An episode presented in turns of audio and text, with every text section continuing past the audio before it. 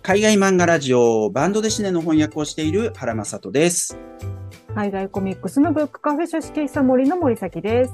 この番組は海外漫画の翻訳者と海外コミックスのブックカフェ店主の2人が海外漫画にまつわる様々なニュースをお届けしたり、海外漫画をめぐって雑談したりする番組です。はい、えー海外漫画ラジオ第21回ですね。森崎さんよろしくお願いしますお。願いします。はい、えーここ1週間の身近な海外漫画ニュース何かありますでしょうか？はい、実はですね、ちょっと新しい漫画紹介ブログを始めようかということになっておりまして、はいあのー書店員で元漫画家の方でもあるんですけれども、赤瀬潤さんという、まあ、日本の漫画なんですけれどもね、とても詳しい方がいらっしゃいまして、その方と一緒にですね、漫画クロスボーダーというタイトルで、あの、順番に、こう、あの、赤瀬さんは日本の漫画、私は海外の漫画をおすすめし合うというですね、うん。そういった、あの、ブログを始めようかと思っております。あの、ノートの方にですね、ちょうど、あの、運営マガジンということで、二人で順番に、こう、まあ、月1回ぐらい、なので、うんまあ、あの、月に2つの記事ですね、私と赤田さんと1つずつみたいな感じで、えー漫画を紹介していこうかなというふうに思っておりますので、もしよかったらですね、皆さんフォローとかしていただけると嬉しいです。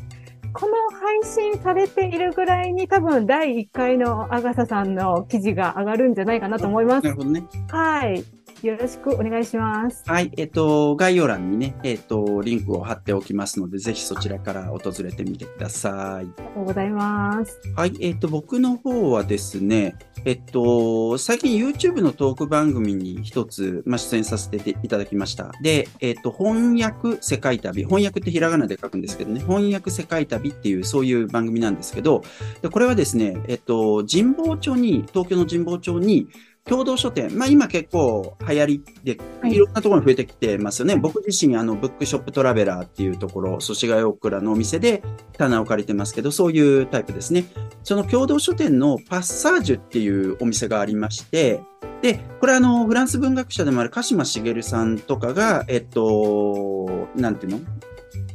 言い出しっぺっていうか、まあ、えっと、それで始めたオールレビューズっていう、その書評をやっていくそういうサイトがあるんですけど、書評を集めていく。そこ、そこがやってるんですね、パッサージュってね。おおなるほど。えっと、そのパッサージュってお店があって、で、そこに、あの、柴田元幸さんっていう、これもまた、あの、えっとう、ん。英米文学の中ではものすごく有名なね、えっと、翻訳者さんですけど、その柴田さんが、えっと、自分の棚の、えっと、収益を、あの、使っていろいろやっていくっていう、そういうのがあって、で、あの、それ、モンキー基金って言うんですけど、えっと、はい。そ、そこがね、企画してくれた、えっと、そういう YouTube のトーク番組なんです。で、その第3回目に、えっ、と、呼んでいただきました。で、色づき、えっ、と、息づく魔法の世界、え ーゲストのですね、翻訳者原正人さん、えー来て、はい。えっ、と、与永真美さん、オールレビューズ友の会っていうことでね、YouTube で公開しておりまして、えっ、と、バンドデシネの話をしておりますので、えーよかったらぜひ、えーご覧ください。はい。あの、聞きました。結構、あありがとうございますたっぷりと原さんが本当にバンドネスネとは何ぞやっていうところからお話しされていて、とても興味深かったです。そうですね。1時間半ぐらいね、ありますからね。ちょっとあ長いですけど、よかったらちょいちょいでも見ていただければ、これも概要欄にリンクを貼っておきます。はい。えー、それでは、えっ、と、今回もニュースを取り上げていきましょう。はい。えっ、と、まずはですね、英語の記事ですね。えっと、タンタン、えー、 rights holders。これ、まあ、英語的にはティンティンって発音しますけど、えっと、タンタン、フランス語風にタンタンで言いますね。タンタン、ライツホルダーズ、アナウンス、missing works of art NFT コレクションということで、タンタンの冒険の権利者が、 Missing Works of Art という NFT コレクションを発表しましたっていう、そういう記事ですね。うんはい、次、日本語の記事で、ダイソー。これ100均のダイソーですよ。えーダイソー、ついに聖域を侵略。拡大中の新ジャンルがえぐいっていう、そういう記事でございますね。えー続いて、再び英語の記事で、コミックコンベンションズ、a comprehensive guide to all of the major upcoming comic cons ということで、これから開催されるコミックコンベンションガイドみたいな、そういう記事ですね。はい、順番にやっていきます。まずは英語の記事。えっと、タイトルもう一回言います。タンタン Rights Holders Announce Missing Works of Art NFT Collection。タンタンの冒険の権利者が Missing Works of Art という NFT コレクションを発表と、こういう記事ですね。で、これは、えっと、よく参照している The Beat、えー、The Blog of Comics Culture、コミックビートですね。えーここで6月27日にリリースされた記事でございます。ちょっと要約風に言っておきますが、えっと、タンタンの冒険の権利者である、タンタンイマジナチ、これ発音がちょっとわかんなくて、イマジナシオ、イマジネイシオ、イマジナティオ、ちょっとわかんないんだけど、タンタンイマジナシオ、えーという会社、えーがありましてね、これ権利者なんですけど、これ以前はムーランサールっていう名前でした。えうんが、タンタンの冒険の NFT のコレクションを発表しましたよと。えーそういう記事なんです。で、えっと、そもそも NFT とは、まあ、ここ1年ぐらい、1、2年ですげえ聞くようになりましたけれども、はいノンファンジブルトークンの略で、えっと、直訳すると、非代替性トークンって訳されます。で、これはまあ、代替不可能なトークンということなんですけれども、平たく言えば、要するに、えっと、デジタルのデータ、デジタルのデータって複製できることが一つの特徴ですけれども、えっと、これに固有の価値をつけようっていう、うん。あの、一個性のなんか、まあ、フィジカルと同じようなものにしてしまおうっていう、そういうことですね。えーです。で、このタンタンの冒険の最初の NFT っていうのはすでに発表されていて、えっと、これがね、えっと、今年の8月31日で販売を終了するっていうことがアナウンスされまして、さらに、その後、シリーズ化していくよっていうことも発表されたんです。うんで、漫画と NFT のこととか僕あんま詳しく知らないけど、それでも日本の漫画だって絶対ワンピースとかはやってるはずだし、うんえっと、アメコミのスーパーヒーローものだって絶対やってると思うんで、相当ある中の多分一つでしかないとは思います。で、えっと、このタンタの冒険の最初の NFT っていうのがね、シリーズ5作目の青い、青いハスっていう作品。これの最初の表紙案だった、えっと、絵なんです。で、これは1936年、戦前ですけどね、1936年に制作されたんですけど、出版社側からコストがかかりすぎるっていう理由で却下されたものなんですって。で、この絵自体は残っててね、えっと、うん記事でも見ることができるんですけれども、えっと、コロナ禍の2021年にパリでオークションにかけられたんだそうですよ、この絵が。うんで、当時約320万ユーロっていうことで、日本円にして約4億円で落札されたんですって。すごい。で、漫画関連のオークションとしては、えっと、最高、過去最高の落札額だったようですね。で、面白いのは、この権利者、タンタンイマジナシオだかイマジネイティオだかわかんないですけど、えっと、そこは、この、ほ絵この絵を持ってないんですよ。おお、そうなんですか？持ってない。えー持ってないんだけれども、ビジネスとしてそういう、だから、所有者となんかそこはお話ししながらやってんでしょうね。うん。で、NFT にしてるっていう。だから、自分が持ってるものでそれをやってるわけじゃない、なない。持ってないものでそれをやってるってちょっと面白い仕組みになっていると。本当ですね。なんかちょっと混乱しそうですね。そうですね。いや、でも NFT らしくていいんじゃないですか、こういうの。そもそもないものに価値を与えたいわけですからね。うん。はいで、NFT はあの2種類あるということで、コレクティブルとユーティリティというんですけど、僕ちょっとこの辺疎いんでわかんないですけど、コレクティブルっていうのは、これも多分 NFT だけで、えっと、0.25イーサリアム。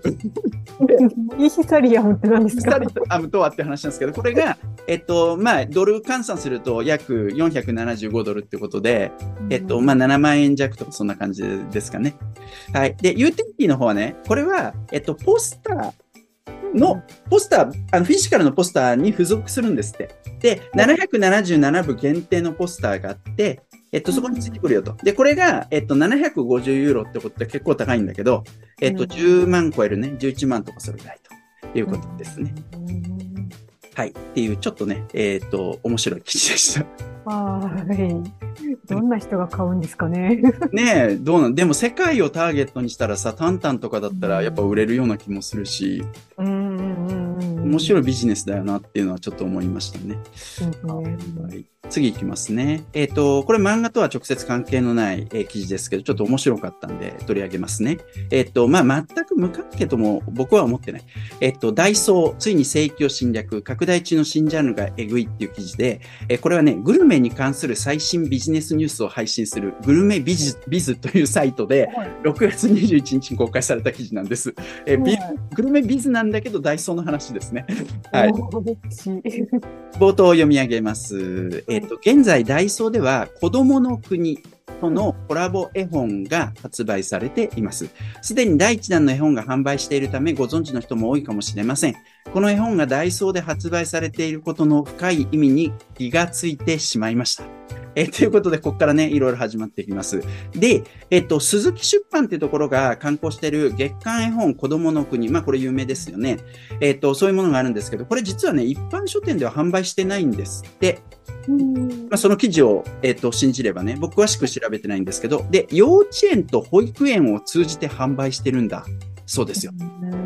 で、本って本来的には書店に置いてもらって気づいてもらって、それはオンラインでもリアルでも、それで初めて売れていくっていうものですけど、全然違うところにそもそもあるものだと。いうことですね。で、これあの、えっと、年少向き、年中向き、年長向きの3種類あって、えっと、価格は1冊440円前後っていうことですごい高いものでは全然ないんですけどね、本としてはね。で、こういうものがもともとある中でですね、ダイソーとコラボを始めて、110円で販売をしていると。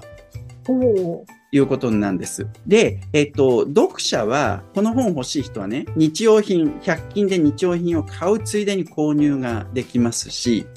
それから出版業界とか書店業界とかの習わしとかは、まあ、全く気にする必要もない。ええわけですよ。例えば、まあ、さすがに100均って生鮮食品はないけど、はい、それでもカップラーメンとかだったら、まあ、売ってたりするわけじゃないですか。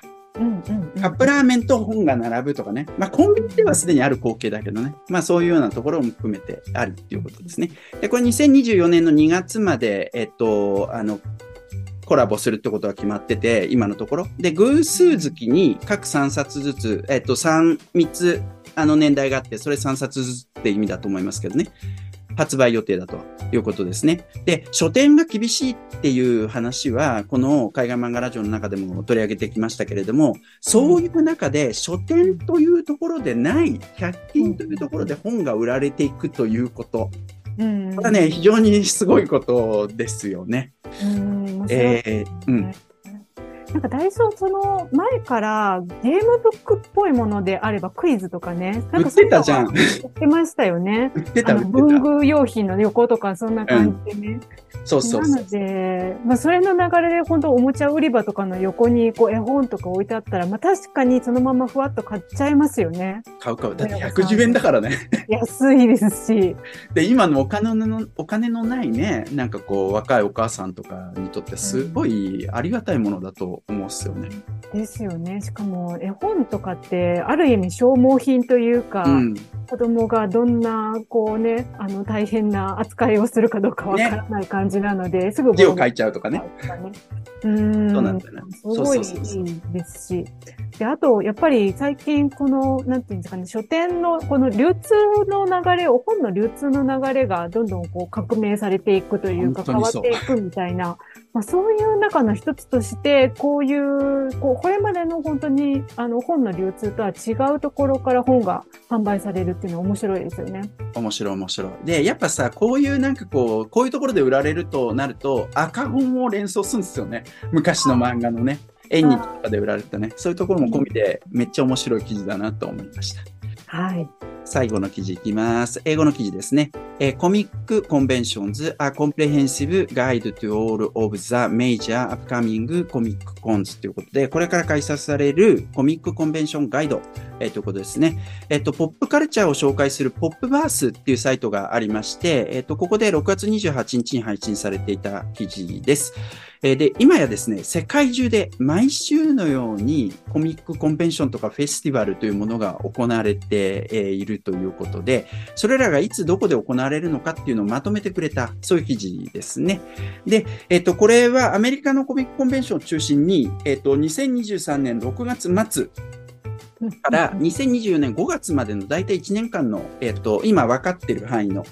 えー、コンベンションが並べられております。で、例えばですね、6月30日から7月2日にかけて、えっと、フロリダスーパーコンっていうのとね、えっと、ファンエクスポデンバーっていうのとね、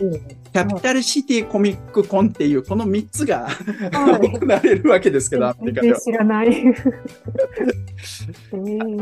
まあ、そんなものがあったり、それからと、えっと、そのすぐ、まあ、若干被ってますけど、7月1日から4日にかけては、ロサンゼルスでアニメエクスポっていうものが行われるし、7月14日から16日にかけて、カナダのモントリオールでモントリオールコミックコンっていうのが行われる。えー、ということで、ちょっと見ただけでね、えっと、コミック関連のコンベンションめっちゃ多いなっていうことが、えー、わかる、そういう記事でございますね。はい。えー、で、7月20日から23日にかけては、えっと、世界最大の、まあそういった祭典の一つであるコミックコンインターナショナルサンディエゴ、えー、が行われたりします。で、えっと、まあさすがにね、アメリカ中心が限界だと思うんですけど、あの、実は世界まで行くと本当にめっちゃいっぱいあるんですが、えそれでもね、いくつかは紹介してくれていて、例えばスペインのバルセロナで行われる、えっと、サロンデ漫画って書き方してますけど、まあ多分サロンデル漫画のことですね。サロンデル漫画。で、今は名前が漫画バルセロナって変わってるそうですけど、そういったスペインの大きな、えっと、フェスティバル、えー、それからとフランスのアングレム国際漫画祭も紹介されておりますね。はい。ということで、コロナもね、かなり落ち着いてきたことですし、えー、このガイドを片手に世界のコミックコンベンションを訪れてみるのもいいかもしれませんね。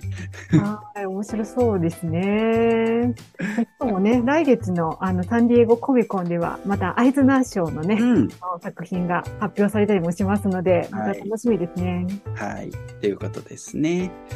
はい。えー、まあ、今回はこんな感じでよろしいですかね。はい、えー。ということで、今回の海外漫画ラジオはこれで終わりです。海外漫画ラジオは毎週火曜日12時の配信で、場合によっては木曜日12時にも配信するかもしれません。えー、僕らもう一つ海外漫画の本棚というある一つの海外漫画を取り上げ、その作品についていろいろおしゃべりするポッドキャストをやっていまして、えー、そちらは毎週金曜日の夕方更新です。よかったらそちらもぜひチェックしてみてください。それではまた次回お会いいたしましょう。ありがとうございます。